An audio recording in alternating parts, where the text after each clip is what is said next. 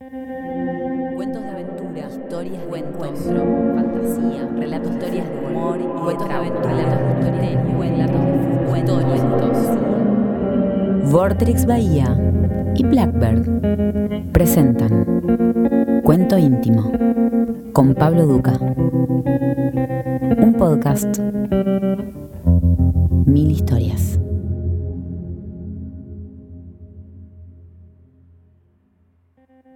Jorge Luis Borges nació en Buenos Aires un 24 de agosto de 1899 y murió en Ginebra un 14 de junio de 1986. Por supuesto fue un destacado escritor de cuentos, poemas y ensayos, extensamente considerado como figura clave tanto para la literatura argentina de habla hispana como la literatura universal.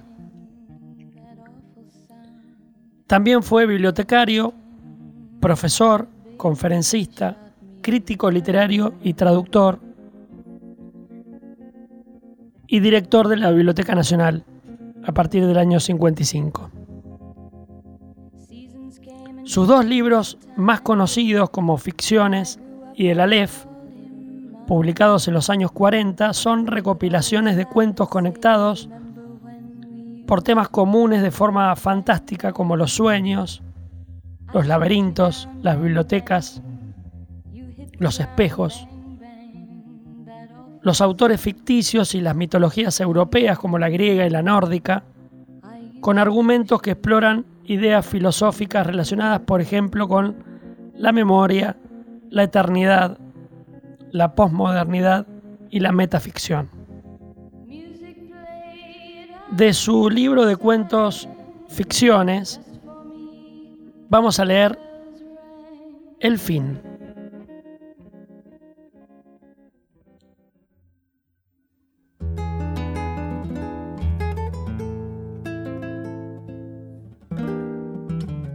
Recabarren, tendido, Entreabrió los ojos y vio el oblicuo cielo raso de junco.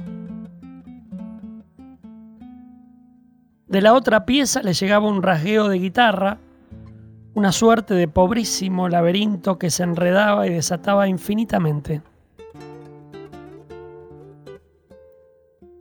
Recobró poco a poco la realidad, las cosas cotidianas que ya no cambiaría nunca por otras.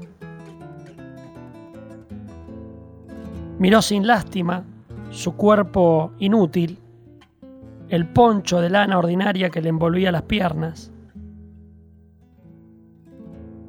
Afuera, más allá de los barrotes de la ventana, se dilataban la llanura y la tarde. Había dormido, pero aún quedaba mucha luz en el cielo. Con el brazo izquierdo tanteó hasta dar con un cencerro de bronce que había al pie del catre. Una o dos veces lo agitó. Del otro lado de la puerta seguían llegándole los modestos acordes. El ejecutor era un negro que había aparecido una noche con pretensiones de cantor y que había desafiado a otro forastero una larga payada de contrapunto. Vencido, seguía frecuentando la pulpería como a la espera de alguien. Se pasaba las horas con la guitarra, pero no había vuelto a cantar. ¿Acaso la derrota lo había amargado? La gente ya se había acostumbrado a ese hombre inofensivo. Recabarren, patrón de la pulpería, no olvidaría ese contrapunto. Al día siguiente, al acomodar unos tercios de yerba, se le había muerto bruscamente el lado derecho y había perdido el habla. A fuerza de apiadarnos de las desdichas de los héroes de las novelas, concluimos apiadándonos con exceso de las desdichas propias. No así el sufrido Recabarren, que aceptó la parálisis como antes había aceptado el rigor y las soledades de América.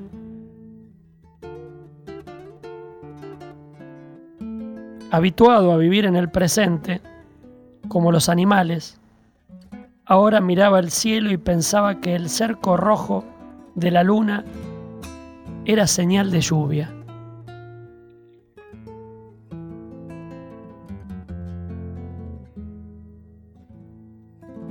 Un chico de rasgos a indiados, hijo suyo tal vez, entreabrió la puerta. Recabarren le preguntó con los ojos si había algún parroquiano. El chico, taciturno, le dijo por señas que no. El negro no contaba. El hombre postrado se quedó solo.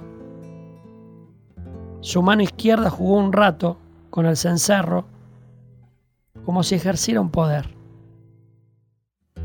La llanura, bajo el último sol, era casi abstracta, como vista en un sueño. Un punto se agitó en el horizonte y creció hasta ser un jinete que venía o parecía venir a la casa.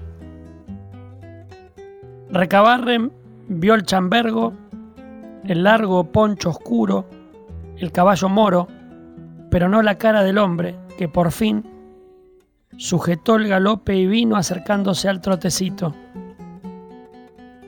A unas doscientas varas dobló.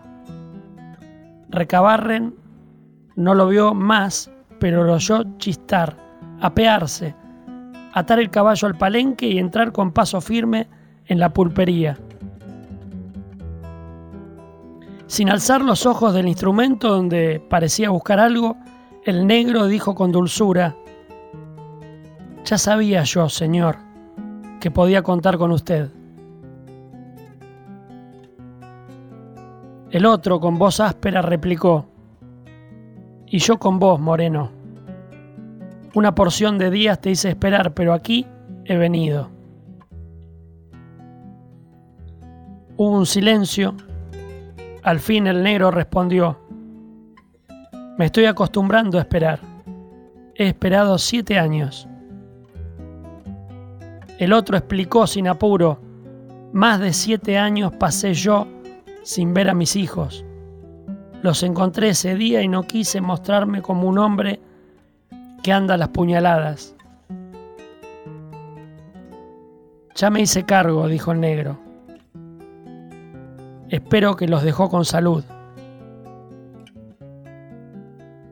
El forastero que se había sentado en el mostrador se rió de buena gana pidió una caña y la paladeó sin concluirla.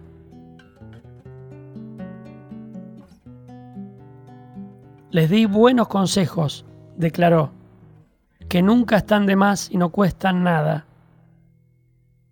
Les dije, entre otras cosas, que el hombre no debe derramar la sangre del hombre. Un lento acorde precedió la respuesta del negro. Hizo bien así no se parecerán a nosotros. Por lo menos a mí, dijo el forastero, y añadió como si pensara en voz alta, mi destino ha querido que yo matara y ahora otra vez me pone el cuchillo en la mano.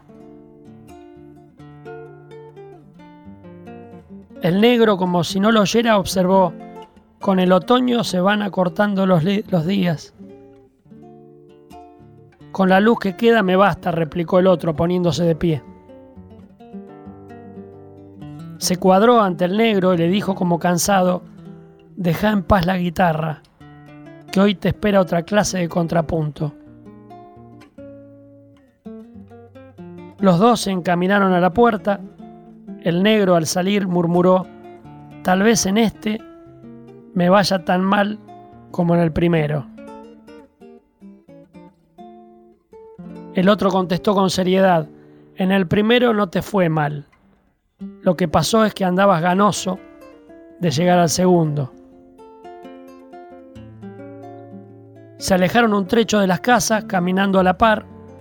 Un lugar de la llanura era igual a otro y la luna resplandecía. De pronto se miraron, se detuvieron y el forastero se quitó las espuelas. Ya estaban con el poncho en el antebrazo cuando el negro dijo, una cosa quiero pedirte antes que nos trabemos, que en este encuentro ponga todo su coraje y toda su maña, como en aquel otro de hace siete años, cuando mató a mi hermano. ¿Acaso por primera vez en su diálogo Martín Fierro oyó el odio? Su sangre lo sintió como un acicate. Se entreveraron y el acero filoso rayó y marcó la cara del negro. Hay una hora de la tarde en la que la llanura está por decir algo. Nunca lo dice o tal vez lo dice infinitamente y no lo entendemos. O lo entendemos pero es intraducible como una música. Desde su catre, Recabarren vio el fin.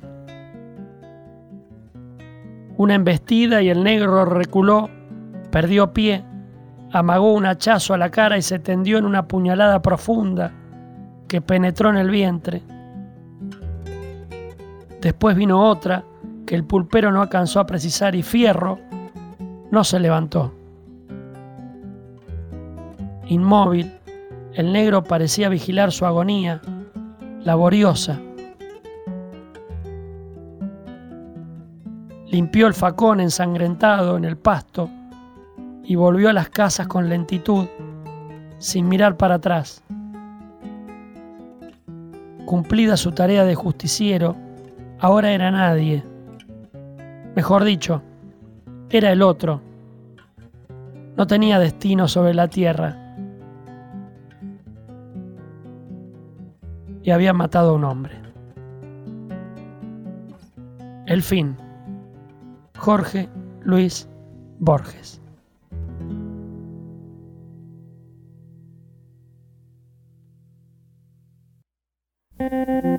Esto fue Cuento íntimo con Pablo Duca un podcast, mil historias. Nos volvemos a encontrar en el siguiente episodio.